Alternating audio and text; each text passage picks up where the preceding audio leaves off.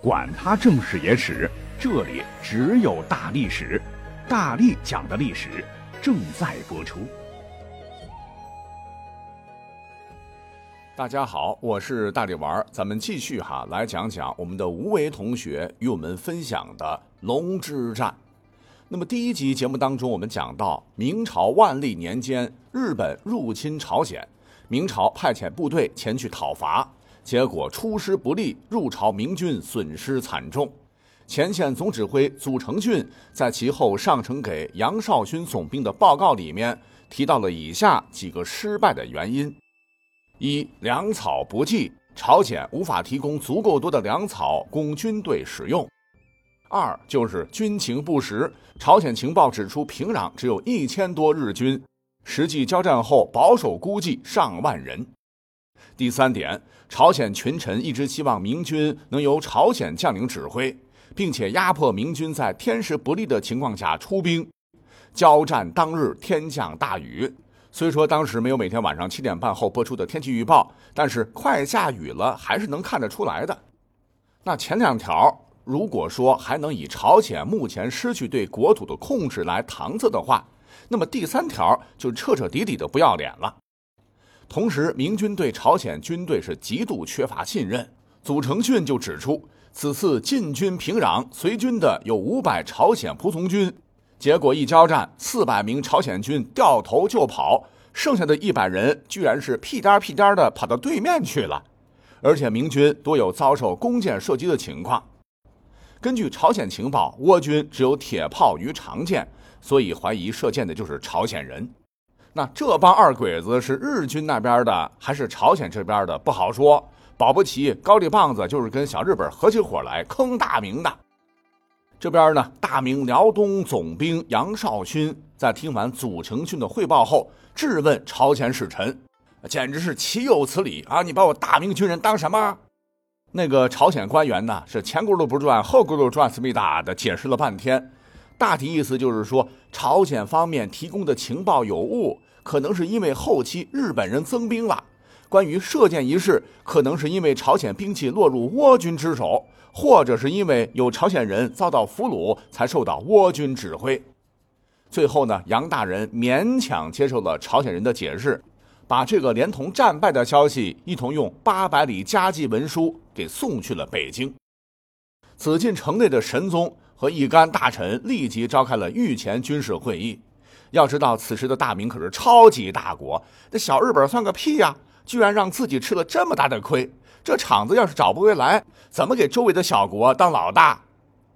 不过，既然吃了亏，那就要说明对方绝不是泛泛之辈。如果再冒冒失失的打过去，只能是继续的损兵折将。那些像苍蝇一样满嘴思密达的朝鲜使者，此时已经被撵回驿馆喝茶了。没有他们的捣乱，终于可以仔细的谋划筹备出兵事宜了。那对付倭寇，自然是浙江兵最优。戚大帅虽然已经于四年前病逝了，但当年转战南北，把倭寇揍得跟孙子一样的戚家军，他还在。且戚大帅晚年镇守北方边疆，他离开之后，戚家军还留守在蓟辽一带，所以没说的。这次呢，得让他们再露一手。什么人数少了点儿，好说从浙江再征调一些补充一下。同时，辽东地区呢与朝鲜接壤，这次他们还得接着上，顺道给弟兄们报仇。辽东面对东北方向的威胁，不可能倾巢而出。不过呢，这也不是事儿。驻守在辽东以西宣府、大同一带的宣大军也是打架高手，让他们去给辽东的兄弟们搭把手，不就行了？据说努尔哈赤当时也要咋呼着一起去打小鬼子，这小子当时还没造反呢。不过朝鲜人一听他要去，脑袋瓜子摇得跟拨浪鼓一样。那帮女真人比小日本还狠，他们去了就是为了趁火打劫的。所以呢，野猪皮一家最终没有成型。哈，因为努尔哈赤的汉译就是野猪皮的意思。恶趣味的想一想，如果这哥们儿跑去打日本鬼子，壮烈牺牲了，那么中国的历史是不是就可以改写了？最终呢，这次出征的队伍就定下来了。主帅叫做李如松，麾下含辽东、宣府、大同骑兵约两万五千人，蓟镇、保定步兵万余人，江浙步兵三千人。此外，四川副总兵刘挺率川军五千作为后续部队向朝鲜进发。那这时我从百度上看到一个笼统的数据了，而根据明朝复原朝鲜的经略大臣宋应昌所汇集的《复国经略要编》记载，明军入朝人数在三万九千人左右。朝鲜史籍是《宣祖昭敬大王实录》里面的记载是四万六千人。这两部文献对其中的各级将官以及他们所部兵力都有比较详细的记录，但是都说出来的话，呃，这期节目就差不多了啊，估计您听着更累，所以呢，咱们就不细说了。那这些将领当中有戚继光的侄子戚金，戚家军当年的副将吴维忠。那再多说一句哈，此次出征的南军是当年随同戚继光从浙江来到北方戍守的老班底。在攻克平壤、攻打汉城时，一系列作战中立下汗马功劳，但却被主帅李如松为首的北军压制，不但抢夺了他们的战功，南军主将吴维忠也被诬陷罢免。最悲惨的是，等他们回国之后，被冀州总兵王宝屠杀了三千人，幸存者也大都被发配回了原籍，以至于第二次抗倭援朝时，被重新启用的吴维忠无兵可用。不得不回义乌重新招兵，只是这支军队已经不是当年的戚家军了。好，那说到这里呢，咱们也该讲讲反派小日本了。那近些年网上关于古代日本战争的段子不少，比方说他们打的是村战，开打之前废话一大堆，日本人都是小矬子，骑乘的战马跟驴差不多等等。那这个场面想想也挺搞笑的。一帮拿着简陋兵器、看起来营养不良的族青，簇拥着一个足有一米五高的魁梧将领，对面同样是一帮豆芽菜一般的族青和一位一米四出头的大将。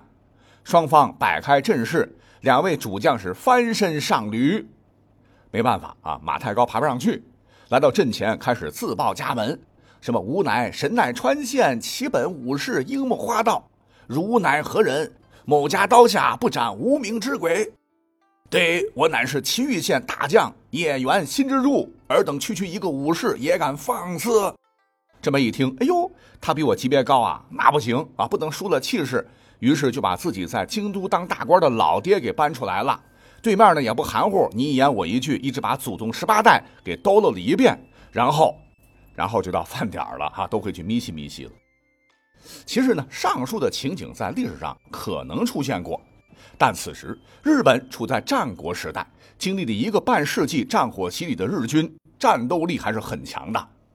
咱们呢可以从以下三个方面来简单分析分析日军的战斗力。第一个呢就是武器装备。那我记得在二零零三年有一部美国电影叫《最后的武士》，里面的武士阶级对于热兵器几乎一无所知。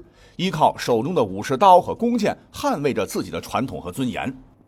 那作为一部电影而言，它是合格的，因为票房很不错。但历史上的日本武士绝对没有摒弃热兵器。你像是公元一五四三年，据记载，有一艘葡萄牙商船被风暴吹得偏离了航向，意外地漂流到了日本种子岛。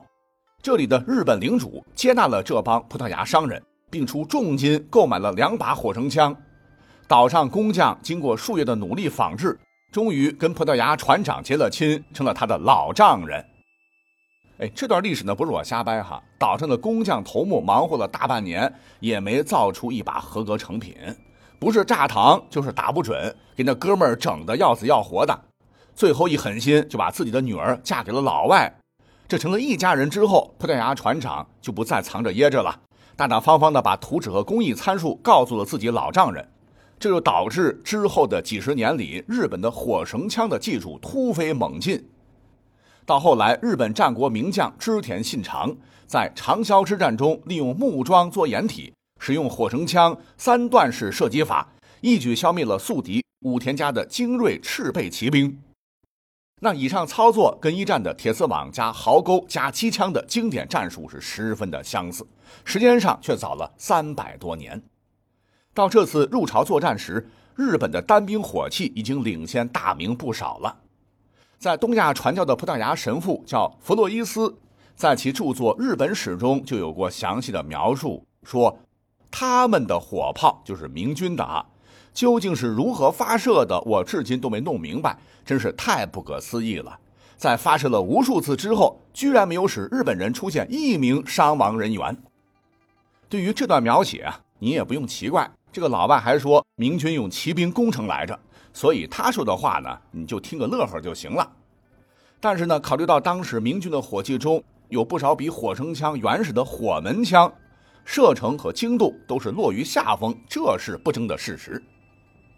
除了火绳枪之外，日本军队的其他武器也都是不错的。像我们比较熟悉的仿唐刀制式的武士刀、长枪，还有射程很近但威力巨大的日本长弓等等。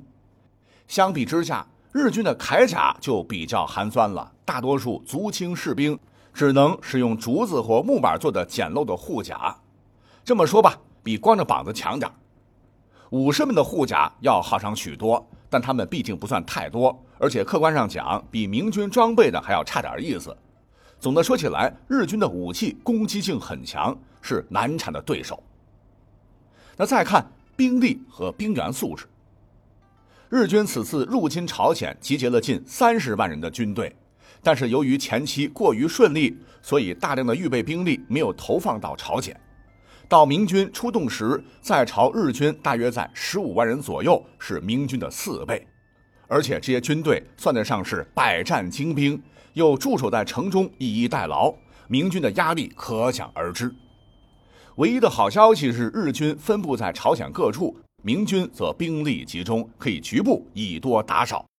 随着明军的深入，这种优势啊也会逐渐的消失。那再来看后勤保障方面，这也是重中之重啊。俗话说“兵马未动，粮草先行”。